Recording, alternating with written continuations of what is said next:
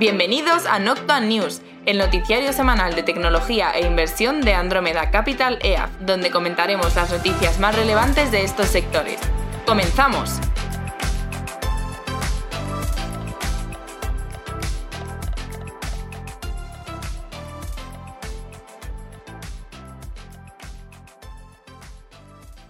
Bienvenidos a Noctua News, episodio número 17, temporada 5. ¿Qué tal, Juan de? Muy bien, ¿y vos? Pues muy bien, siguiendo la marcha. bien, pues otra semana más. Dos semanas. Por cierto, eh, vas- ibas a comentar algo que vas a subir el vídeo, ¿no? Del, Sí, del sí, sí, sí. Hay que, No eh, efectivamente, dos cosas. Eh, el vídeo ya está puesto el del trimestre para que salga el día 1, de, el día 1 en cuanto sea la, el cero- la 12.01 del día 1, pues bueno, 001, minuto 1 del día 1, pues ya el vídeo trimestral está puesto para que... Qué follón. Sí, sí, he dicho, he dicho al revés. A principios de mes de febrero.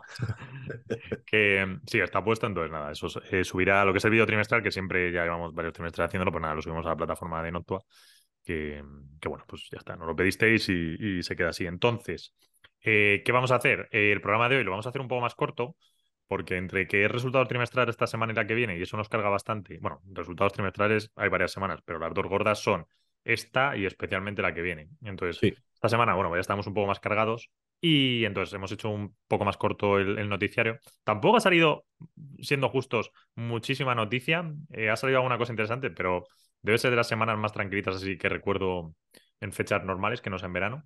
Sí. Entonces no va a ser muy Bueno, largo el programa de hoy. A ver, es- están las noticias que tienen que estar, es decir, las, las relevantes para las compañías que cubrimos y realmente hay algunas que son importantes, ¿eh? como lo que vamos a comentar ahora de Microsoft y demás. Eh, pues sí, vamos, pero bueno, pues cortito, pero está bien y luego comentamos algo de los resultados. Yo creo que es un podcast que va al grano bien, está bien, para mantenerse actualizado. Efectivamente. Y día. la semana, y la semana que viene, porque es que me dijeron eh, esta gente, los de los, ¿cómo son? Los locos de Wall Street, o algo de esto, que tienen, creo que es, bueno, los que tienen el, que tienen el canal de Twitter y tal, tienen también un podcast de ellos y vamos, mueven bastante. Total, que me dijeron hace ya unas semanas que si por favor podía grabar con ellos. Entonces les dije que en enero era imposible, que en febrero sí que podía. Entonces creo que van a querer grabar el viernes por la tarde conmigo. Así que si es así, pues no habrá podcast porque nosotros precisamente el viernes lo utilizamos para grabar. Entonces ya no podemos estar viernes podcast y grabo yo allí y perdemos todo el día. O sea que mucho tiempo. Entonces, pues nada, si finalmente me confirman el viernes, eh, habrá eso. Y si no hubiese el viernes, pues yo creo que sí que podríamos intentar sacar algo, a menos que la semana se nos cargue demasiado y tal, que ya digo, la semana que viene es complicada. Si no, eliminado todo esto, a la otra semana ya estaría todo normal. Media. Eh, Disney. Eh, la nueva película de Avatar, bueno, ya tenemos la cifra final, casi final, porque ya creo que la están quitando de cines. Eh, esto fue al fin de semana pasado, 22 de enero. eh, y la cifra final de taquilla ha sido de 2,20 billón en los cines a nivel global, que es una facturación bastante, bastante alta. No sé en el ranking de las más que más han facturado en la historia cómo la deja. Eh, no lo sé, pero sí que es verdad que hace poco vi unas cifras de las que habían salido recientemente y creo que el gato con botas ha superado a Avatar. Eh, pues mira, te voy a decir De una hecho, he visto muchos memes de eh, Avatar 10 años para hacerse tal y cual, y resulta que DreamWorks con el gato con botas les ha superado. Pues mira, te, te- voy a ser sincero. Fui eh, antes de Navidad. No lo he ver- visto, ¿eh? No lo he visto, así que evita spoilers. No, no, no te voy a hacer spoiler, no te voy a hacer. Eh, he visto las dos, de manera accidental, porque la verdad es que tampoco este año he visto tanto cine, porque tampoco ha habido tanta cosa que me llamaba. De hecho, para ser justos, quería ver aquella de, no sé cómo se llama, en- eh, no sé si era Everything Everywhere o en, en español la habían traducido como en todos sitios, en todas partes, algo así. Sí, Está sí, sí. nominada a los Oscar y sé que, o sea, sé que cuando la estrenaron le vi la nota y dije, ostras, o sea, está muy bien y tal. Lo que pasa es que, no sé si fue en verano por allí, pues que si pues, vacaciones o alguna cosa de estas o que estaba fuera, total, no la pude ver. Y ya se pasó. Y dije, bueno, pues no sé, ya la veré cuando la suban a algún servicio de streaming o lo que sea. Todavía no la he visto. Y a los Oscar va con bastantes nominaciones. De hecho, creo que es la que más lleva de Sí, nominaciones. sí, sí. Yo no lo he Pues visto esa- tampoco. Esa quiero verla. Y así luego en el año tampoco he visto mucha película en el cine porque tampoco ha habido así gran cosa que me llame la atención. Top Gun me gustó bastante. Aquella de, de Nope, de Jordan Peele, me gustó muchísimo. Muchísimo, muchísimo. Y vi en diciembre, nada, porque no, yo no quería, pero bueno, iba con otra persona y dije, vamos a ver Avatar. Digo, bueno, cero expectativas. O sea, porque estaba con otra persona, te lo prometo. Si no me habría salido la sala. Malísima. O sea, eso no hay quien lo vea. No me han dicho que. No, no, de hecho, tengo buen feedback de la del gato con botas. ¿eh? pues luego. Me pareció algo sorprendente, pero resulta que la película. Pues, oye, fueron mis hermanos con unos sobrinillos y tal y cual. Y bueno, estos segundos y tal. Y y iban con unas expectativas súper bajas y resulta que es que hasta tiene pues gracias y tal y cual, que es bastante entretenida, ¿eh? Y que la veré, quizá con... Pues mira, novia la veré, sí, sí. sí, tengo curiosidad, fíjate. No, no, mira, mira. Para, Sobre todo por los memes que han hecho eh, relativo a esto de eso, 10 años a Avatar tal y luego pones el, el box en la taquilla y resulta que les ha superado el gato con botas de DreamWorks. Pues bueno, que hablar de Concal, por cierto. Eh, mira, dos cosas. Bueno, uno, por acabar lo del gato con botas y luego lo de DreamWorks, que yo creo que fue la primera compañía que yo compré cotizada fue DreamWorks, fíjate. ¿Ah, sí? Eh, sí, antes de fondo y tal, digo a nivel personal. Eh, el gato con botas. Pues mira, te comento, como tenemos un pelín de tiempo, cuando estábamos con el estudio hace cosa de año y algo, hubo una peli española que se llamaba Klaus, ¿vale? Que tenía un trazo bastante curioso como la diseñaron, que estuvo en Netflix, no sé si te suena que la nominaron y demás. Sí, sí, sí, desde luego. Si fue, la comentamos aquí porque fue de las nominaciones así para en este segmento que es como dirigido a niños y tal, ¿no? O algo así. Sí, sí, sí. La apuesta también de Netflix de meter más contenido para, para, para competir un poco más con Disney, eh, que atrajera al segmento ese de, de pues, de niños, adolescentes, sí. De hecho, en julio Netflix compró un estudio de animación que era precisamente enfocado a ampliar lo que habían conseguido con Klaus y que era parte de los que habían trabajado con Klaus. Bueno, el caso. Con el equipo de animación del estudio de videojuegos, estábamos con el rollo de, pues oye, que si Klaus, que si el trazo, que si cómo le habían hecho, probando las sombras. Bueno, yo aprendí que eso era un imposible, porque ellos me lo enseñaron en plan, mira, Flavio, si intentamos hacer esto, o sea, necesitamos un equipo de 50 personas. Entonces, intentamos alguna cosa, llevarla al videojuego, nada, nada, o sea, aquello cascó por todos lados. No se podía, era muy complicado. Vale, entonces aquello se quedó así, lo de Klaus y tal. Luego me acuerdo que salió Arkane. Entonces Arkane, tal, y Arkane era el mismo trazo sobrepuesto sobre modelos 3D, ¿vale? Que es, que es una tendencia, pero yo creo que la tendencia la empezó a marcar Klaus, fíjate, ¿eh? Vale, pues ahora vi el, lo del el tráiler del gato con botas y dije, ostras, digo, estos han utilizado el mismo trazo, ¿sabes? Han cogido modelos 3D y luego han cogido pintura de un artista con trazo grueso, tipo concept, y se la han puesto encima del modelado, que normalmente las texturas no las aceptan así. dije, bueno, no sé. O sea, eso lo, eso lo vi en el tráiler de viendo Avatar. Y dije, ostras, me llama la atención esto del gato con botas. Y ahí lo dejé. Y hace cosa de unas semanas, pues está, no sé qué, el sábado, y ah, a ver el gato con botas. Fui, tío, me encantó. ¿Te lo has visto? Me pareció buenísima. Sí, o sea, bueno, bueno, perfecto. Que sí, que sí, que sí me pareció buenísima, súper divertida. El, Yo tengo dos data points interesantes. Súper divertida. yo eh, fui. Y, es como la típica película esa que está como, dices, va, va a ser para niños tal, y te llevas una sorpresa porque. o sea, buenísima, buenísima. buenísima. Sabes que está doblada aquí por, por Antonio Banderas. Sí, sí, sí, sí, sí. Sí, sí, sí, totalmente. De hecho, ahora han nominado. Eh, fui por el diseño, tío, y, salí. Que el, a ver, el diseño me parece una maravilla, ¿eh? Pero aparte de eso, creo que el diseño, fíjate, hasta apurando mucho, creo que tenían algo ya producido, el gato con botas, llegó Arkane y dijeron, ostras, tenemos que adaptarlo un poco más a Arkane. Y luego si la ves, te das cuenta, porque hay partes que se nota un poco más el trazo de Arkane y otras menos. Arkane, eh, por cierto, la historia. Serio, muy también una serie muy buena, muy recomendable. Entonces, bueno, ahí está toda la historia del asunto este.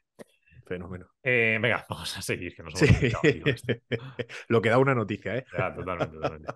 además que no salía, o sea, eh, lo del gato con botas no salía ni en la noticia. Aquí no estaba puesto. Por el tema de taquilla, no, no, no estaba puesto, pero es que me, resultó curioso, por eso lo quería comentar. No, sé, ojo, no sé si, los, si las cifras son reales, porque eh, simplemente unos memes que me llegaron y tal me hicieron gracia del tema de taquilla y tal, o sea que tendría que confirmarlo, ¿eh? Ojo. Pero, pero, pero bueno, Puede, ser, puede ser que sea verdad. Venga, nos movemos a, tecnología directamente. Tecnología. Y aquí en la primera noticia de tecnología tenemos a Stripe, que bueno, pues resulta que el Wall Street Journal eh, publicaba esta semana que Stripe había puesto un plazo de, de, un año para decidir si salían a bolsa o bien permitían a los empleados vender sus acciones. Eh, Stripe se va a apoyar en Goldman y en JP Morgan para asesorarse sobre estas dos opciones. O sea que probablemente para finales de 2023 ya eh, sepamos, eh, bueno, pues si el mercado está algo más normal y demás, probablemente salga a la bolsa, ¿no? Porque ya tienen un, volumen y un nivel de negocio compitiendo con Adyen, en plan compiten con compañías cotizadas de tú a tú, o sea que probablemente pues sea la, la opción de salida a bolsa seguramente. Hola, aprovecho estos segundos para agradecer a Andrómeda Capital EAF, el fondo de inversión líder en tecnología, el hacer posible este podcast. Andrómeda Capital EAF es un fondo de inversión que cuenta con la máxima valoración Morningstar, ha sido reconocido en medios de prestigio, invierte mayoritariamente en empresas tecnológicas en Estados Unidos, no tiene compromiso de permanencia y el importe mínimo para contratar es solo de 10 euros. Si estás pensando en invertir a largo plazo, contacta con Andrómeda Capital EAF por email en info.andromedacapitalea.com. Andrómeda Capital EAF, análisis de datos para la inversión inteligente. Por otro lado, Twitter, que todas las semanas da novedades, ya que Elon Musk sigue tocando el producto. Bueno, dice que los anuncios en Twitter son demasiado frecuentes y muy grandes, que lo arreglará. Y además aprovecha para comentar que van a lanzar un segmento de suscripción sin anuncios. Bueno, esto es interesante, la verdad, la parte de la suscripción. Eh, bueno, sabemos que con todo el follón a nivel publicidad, que además lo hemos comentado aquí con entrevistas que tenemos de gente del sector y tal, está hecho un desastre, no por eh, bueno, pues sí, por problemas que hemos comentado y demás, por decisiones de Elon, pero también por, pues, por, por toda la distracción que hay a nivel compañía. Bueno, de hecho, ya estaba mal antes de que Elon la comprase, para ser justos. O sea, tal vez lo ha. Quizá, bueno, eh, eh, los cambios estos tan bruscos a nivel compañía, una compañía tan grande. Bueno, de hecho, una noticia que no hemos metido, pero creo que ha sido de esta semana o la pasada, es que han echado, creo que es de esta semana, a toda la plantilla, toda la gente que estaba aquí en España, en Twitter España. han dejado tres, ¿eh? tres o cuatro. Han dejado tres personas, bueno, prácticamente la totalidad. Eh, así que bueno, pues siguen, siguen en esta historia. El otro día sacaba el Financial Times un artículo interesante sobre quién ha puesto un poco de. Mm, es que, claro, tampoco. El, vamos, cargo que tenía era una directiva media, una VP, pero bueno, creo que estaba haciendo un poco las funciones de CEO más o menos. Y era, bueno, no sé, era un perfil, o sea, perfil intermedio, bueno, intermedio alto, un VP, era una mujer, no, no era conocida, o sea, yo nunca había visto el nombre, no, no, nos, hemos cruzado nunca con ella, de hecho, te lo digo. Y nada, bueno, simplemente sale un poco el artículo de, bueno, por cómo está planteando, cómo es un poco la intermediación de entre ella, eh, Elon y el resto del equipo y tal. Entonces, bueno, luego salían opiniones de ex empleados, que claro, esto ahora como, los em, hay más ex empleados que empleados, pero bueno, algunos diciendo que era un oportunista, otros, o sea, algunos criticando, otros están. Entonces, bueno. A ver, lo que está claro es que ahí eh, aquello pues tenían una serie de prebendas los empleados que y una cadencia de desarrollo mínima. O sea, que no, no, no sé, está, está bien que metan mano a lo que es la estructura empresarial. Otra cosa es eh, pues que te pueda gustar más o menos la dirección que está tomando y cómo lo está haciendo. Bueno, de hecho. Pero, a, mí me hace gracia porque salió en un programa de Estados Unidos que además suele ser crítico eh, con, con Elon. Eh, em, y además eh, muy partidario de los demócratas, pero que tienen cosas pues graciosas de vez en cuando y tal, si lo sigo. Decía, veis que aquí cotizaba Twitter, ¿no? Y que aquí no cotizaba Twitter.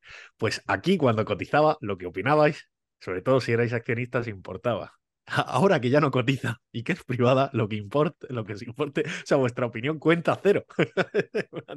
Oye, pues sí, sois usuario de una plataforma que es privada. Hmm. Bueno. Lo que salía esta mujer que comentaba, bueno, dentro de las críticas que tenía, es que se ve que cuando tuvo el boom OnlyFans, eh, esta sí que era partidaria de que Twitter adoptase un poco, pues intentar competencia con OnlyFans y demás. Bueno, de hecho, ahí va, fíjate la medida esta de la suscripción. Eh, sin anuncios y demás. Veremos dónde, dónde va. Realmente tú lo ves y todas estas, o sea, OnlyFans, el, el modelo, pues es en el fondo muy similar, una mezcla entre Twitter, Instagram, tal. Pero eh, eh, hay mercado ahí, desde luego. Otra cosa es que luego se derive a, a pornografía y demás, ¿no? Que, que, pasa muchas veces, pero bueno. En fin. Eh, nos volvemos a Microsoft, donde el lunes 23 eh, anunciaban que cerraban satisfactoriamente el acuerdo con OpenAI por el que invertirían Microsoft en OpenAI 10 billones a lo largo de varios años. Y aquí hemos comentado que más que, pues bueno, porque ahora ha habido mucho hype, ha salido mucho en prensa y se ha vuelto viral el tema de OpenAI con chat GPT 3. Eh, pues bueno, que se abrió al público para que la gente pudiera probarlo. Han salido pues muchas pues muchas eh, pues hilos sobre esto en Twitter, también vídeos ha salido en las noticias y tal cual. Eh, bueno, parece que Microsoft con esto está en la avanzadilla, pero realmente pues en, lo que se comenta en la industria es que, bueno, pues empresas como, como Google, como como AWS eh, pues con, con, Alexa, Google con Lambda, eh, Facebook con BERT, o sea, estos modelos son públicos, de hecho se pueden descargar, probarlos y tal, pues están quizá algo más avanzados. Pero claro, como se ha hecho viral, pues se ha llevado a las portadas. Luego, por otro lado, la Unión Europea va a lanzar una investigación sobre prácticas monopolísticas contra Microsoft. La investigación se centrará en Microsoft Teams, su servicio de vídeo y mensajería, que ha, que ha, competido estos últimos años muy fuertes pues, contra Slack y contra Zoom Video. Hmm. Eh, bueno, esto era relativamente esperable. Sí, de hecho es que cogen, por lo visto, eh, la denuncia que hizo Slack en el 2020 por la presión que estaba sufriendo antes de que fuera comprada por, por estos, por Salesforce, porque recordemos que ha sido comprado al final, eh, Slack fue, pues se vendió a, Salesforce y se ha integrado y demás. Entonces van a partir de eso y están recogiendo pues, eh, pues denuncias de otras empresas también que han sufrido, sobre todo porque dicen que, que, que Microsoft se está aprovechando eh, de, su, de su stack, es decir, de, de, estar de su base instalada de clientes y de Office y demás para meter ahí con calzador Teams. También hay que decir que se han puesto las pilas con Teams. Es decir, Teams era un producto mediocre y lo han puesto a la altura de, Zoom y de Slack. Y ahora nos vamos a Amazon. Y Stripe, eh, bueno, pues que resulta que, que, Amazon y Stripe amplían el acuerdo que tenían, de forma que Stripe empleará todos sus recursos, o sea, todos los recursos de, AWS y a cambio Amazon empleará como, como parte de, back, de Backbone, como parte integral suya a Stripe para todo su sistema y para Amazon Pay. O sea, un acuerdo muy potente. Por otro lado, también Amazon comentaba cómo espera sacar una iniciativa de NFTs en abril de este año. No está muy concretada. Bueno, para intentar tocar un poco la idea de NFTs, videojuegos, crypto games, como han dicho, videojuegos que lleven componente cripto que al final van a ser NFTs. Bueno, no sé, ahí están sin concretar qué quieren hacer, pero algo se ve que van a sacar. Sí. En otro, bueno, nos movemos ahora a Meta, que dice que, bueno, pues están empezando, salió el otro día por a raíz de BuzzFeed, que presentó resultados y tal, pues que Meta está empleando a BuzzFeed para la creación de contenido. Esto me recuerda que en 2016 ya tuvieron una serie de campañas o iniciativas donde invirtieron una millonada para la generación de contenido y luego cerraron estas iniciativas. Así que bueno, pues eh, también salía el CEO de BuzzFeed diciendo que estaban utilizando ChatGPT 3 para eh, la creación de contenido. Y luego la última noticia, que es la de Google, que es que salía el Departamento de Justicia americano, bueno, que quieren, vamos, que básicamente están en un tema de competencia monopolística del buscador de Google. Entonces, quieren atacarlo, eh, partirlo, bueno, veremos un poco en qué deriva esta historia, pero sí, lo están acusando de cuestiones monopolísticas y cuando se acusa eso, pues básicamente es una separación, una división. Eh, no han concretado qué separarían, no sé si se separaría, o sea, no sé, la parte pues por ejemplo, DEP 360 del resto de Google, que es una de las típicas que han dicho, que a ver, tendría sentido, ¿no? El, DSP, pues sacarlo del resto de, Google, de Google Search, no sé, YouTube, tal vez, podrías decir, bueno, pues YouTube de buscador, que estén separados, no sé. O sea, sería interesante a ver un poco qué quieren plantear. Por supuesto, ha dicho Google que salía en defensa o sea, en su defensa, claro, eh, comentando que, bueno, pues que los datos que está viendo el Departamento de Justicia están sesgados y que esa, esa, esa cuota que se supone que tiene Google en búsqueda no es realista y demás. Bueno, ahora se pueden apoyar un poco en que TikTok les está robando cuota de búsquedas, ¿no? Que Amazon también les ha robado bastante cuota en búsquedas a nivel de producto. Eh, que Bing está quizá cogiendo algo más de fuerza con Microsoft y que están invirtiendo más ahí. Lo que está claro es que, bueno, pues han tenido, es verdad que cierto monopolio. También ellos escudan mucho en que es el usuario el que los ha elegido y no, eh, y no al revés, es decir, ellos no han impuesto a nadie que utilices pues, Google como buscador, sino simplemente porque son mejores como producto, ¿no? Que es un buen argumento. Este 2023. Eh, pero esto, esto viene de lejos, en realidad. esta, esta, lucha constante contra Google eh, viene de, lejos. No, decía que este 2023 lo que la gran justificación que han empleado ha sido TikTok. De hecho, salía el segundo de Google hace unos meses, una conferencia de estas comentando pues, las búsquedas. Hombre, en realidad no le, no le, faltan razones. Yo, yo creo que los dos grandes, los dos grandes argumentos que tienen ahí más que Bing es el de Amazon mm. eh, a nivel commerce eh, y luego el de TikTok, desde luego. Mm. Más si cabe cuando la parte de Google Shorts pues no está funcionando muy bien eh, frente a TikTok, que además, pues en teoría les está quitando algo de cuota de entretenimiento con los vídeos largos y tal. Mm. Efectivamente. En fin, ya veremos en, qué queda. Eh, ¿Nos movemos a despidos? vale, pues... En línea general de resultados y eso. Porque sí que es verdad que teníamos un resultado, bueno, una, noticia de Spotify que el lunes 23 de esta semana eh, anunció una reducción del 6% de la plantilla. Sí, luego le han seguido, porque esas sí que salen titulares así. Voy a estornudar. En otros titulares que no han salido tanto. Ay, perdón. Estaba SAP con 3.000, Confluent con 221 personas, 8% de la plantilla, SAP era el 3%, IBM con 3.900 personas, que era el 2%, eh, Bolt con 50 personas, que es el 10%. Eh, a ver, a ver, a ver, otra sí que conozca. Eh, bueno, Guardan Health, que esto. esto nada, bueno, esto que hemos tenido varios cruces con ellos. Eh, Payer Duty, 7% de la plantilla. Mira, la división de Uber, Uber Freight, despide al 3% de la plantilla, 150 personas. bueno, pero eso no, pues eso tiene que ser no sé, no creo que sea solo Uber Freight, 3%, o sea, 150 plantillas, personas en, Uber Freight y solo el 3% es como muy poco. Eh, o sea, como mucha gente. IBM también lo has comentado. ¿Cómo? IBM lo has comentado también. IBM sí, IBM al 2%.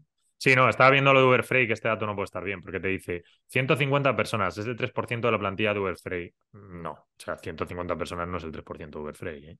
Sí. Es bastante más. Entonces, ese dato.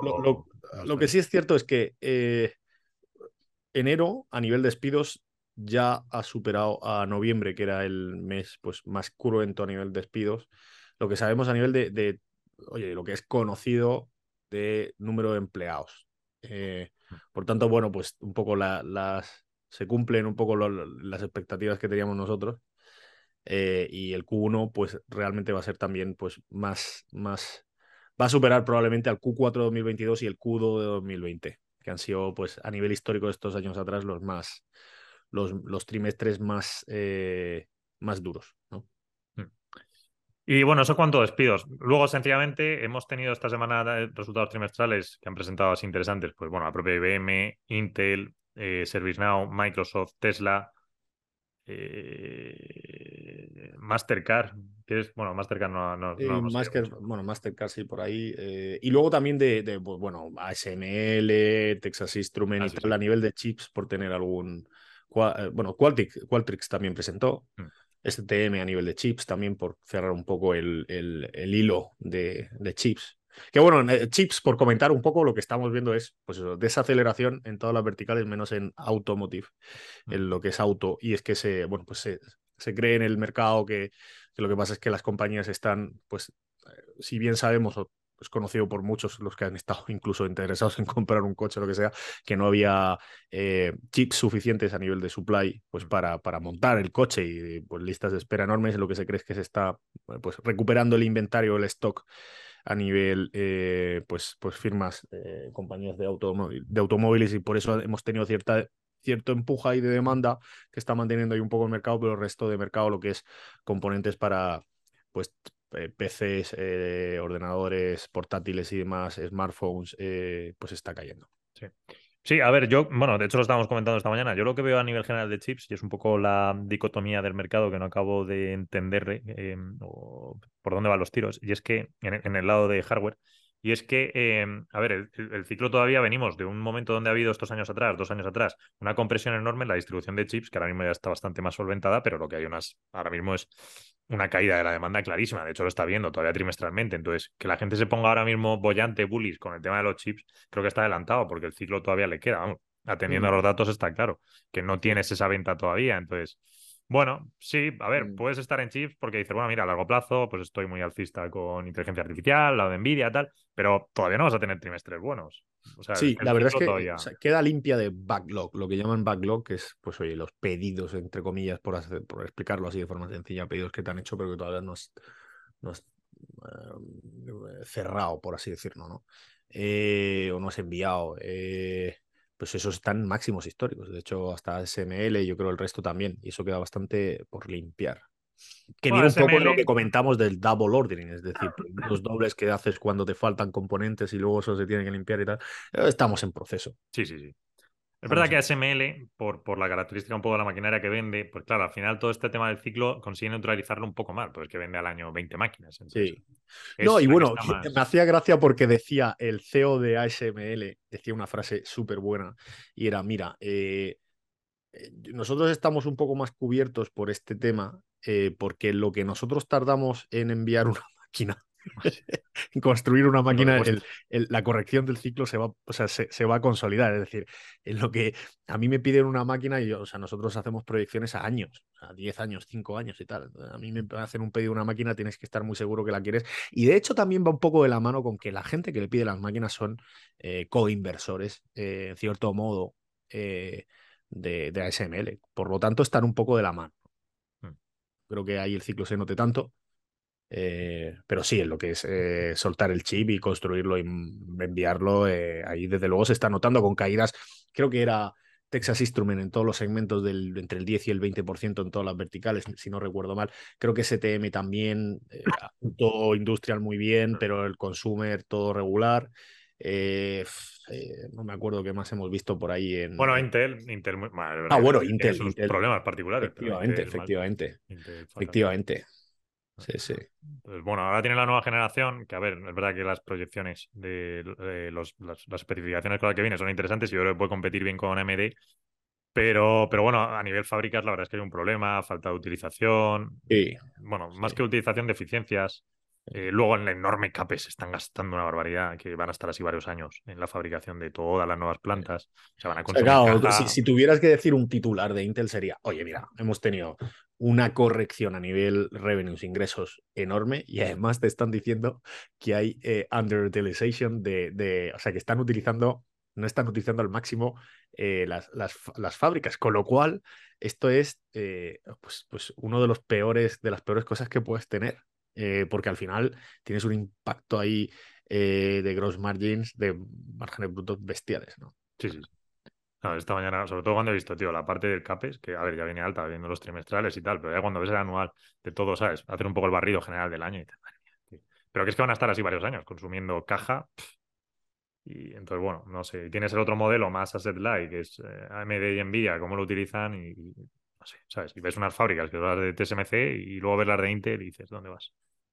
Y bueno, lo que está claro es que, oye, yo creo que, que, en este año ya al final es segunda, bueno, hay gente que estima que es segundo, segunda parte de 2023, pero bueno, vamos a poner final de 2023 por ser conservadores, pues bueno, ya digamos que habrá una cierta normalización. O sea, ¿qué es lo bueno? Pues que estamos en mitad del agujero de corrección de inventario. ¿Qué es otra cosa buena? por no ser tampoco, eh, por, por hacer un poco del diablo, pues que eso, lo que dices tú, oye, el roadmap que llevan de desarrollo, eh, pues está bien, ¿no? Eh, que te, quedan, o sea, desde que entró este nuevo CEO, ¿no? de VMware, pues parece que llevan algo, una, por lo menos el roadmap parece que tiene más, sentido. Otra cosa es que vayan ejecutando bien y que no tengan retrasos. Pero bueno, ¿qué tienen? Eh, estaba viendo por aquí Meteor Lake para el, para el segundo half de este año, Lunar Lake para 2024, luego Emerald Rapids para el second half también de 2023. Bueno, tiene, tienen ahí cosas interesantes. Luego los, los, la reducción de costes también que están haciendo. En mm. fin, eh, nada, su CEO tiene un nuevo CEO, el que venía de VMware, este, eh, ahí se me dio el nombre.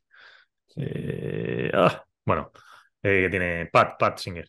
Sí. Singer. Hombre, esta, lectura también de hoy de, de, de, Intel, a pesar de que ellos tienen problemas de ejecución y tal, lo que decía es que indudablemente estos resultados van a afectar de forma negativa a AMD, porque claro, al final vas de la mano de lo que te está haciendo el mercado. Y si bien es cierto que Intel está sufriendo pues, problemas desde hace mucho tiempo por, por su por, por, bueno, pues que vienen de lejos, ¿no? No es que, que vienen de lejos, sí, sí. Eh, de ejecución de su propio proyecto, de su propio roadmap, de su propio eh, pues eh, todo lo que están desarrollando a nivel de CPUs y demás, pues, pues indudablemente AMD pues, se va a ver afectado. ¿no? Tesla bien. Tesla bien. Pues es que no. Bueno, hilo muy positivo. Dice que esperan vender dos millones de unidades este año. Bueno, decía dos millones, en realidad un poco menos. Eh, espera, porque siempre somos más prudentes por si hay un terremoto o estas cosas que pasan o problemas de suministros y demás. Eh, pero vamos, que teóricamente el guidance son como dos millones. Están bastante bullies. Mejoras en eficiencia, eh, los nuevos productos. Entonces, o sea, a ver, la verdad es que, vamos, la call bien. Y eso, ServiceNow, gran cosa. Lo de Microsoft, casi lo más interesante, OpenAI. Azure sigue fuerte, siguen ahí, pero bueno, se ha ido ah, bajando algo por el tema macro. El resto de segmentos está más afectado, el gaming está afectado, está claro, pero bueno, gaming. Aunque gaming este año debería empezar otra vez ya a mejorar, ¿eh? porque ya estamos ahí en la parte más baja del ciclo de gaming.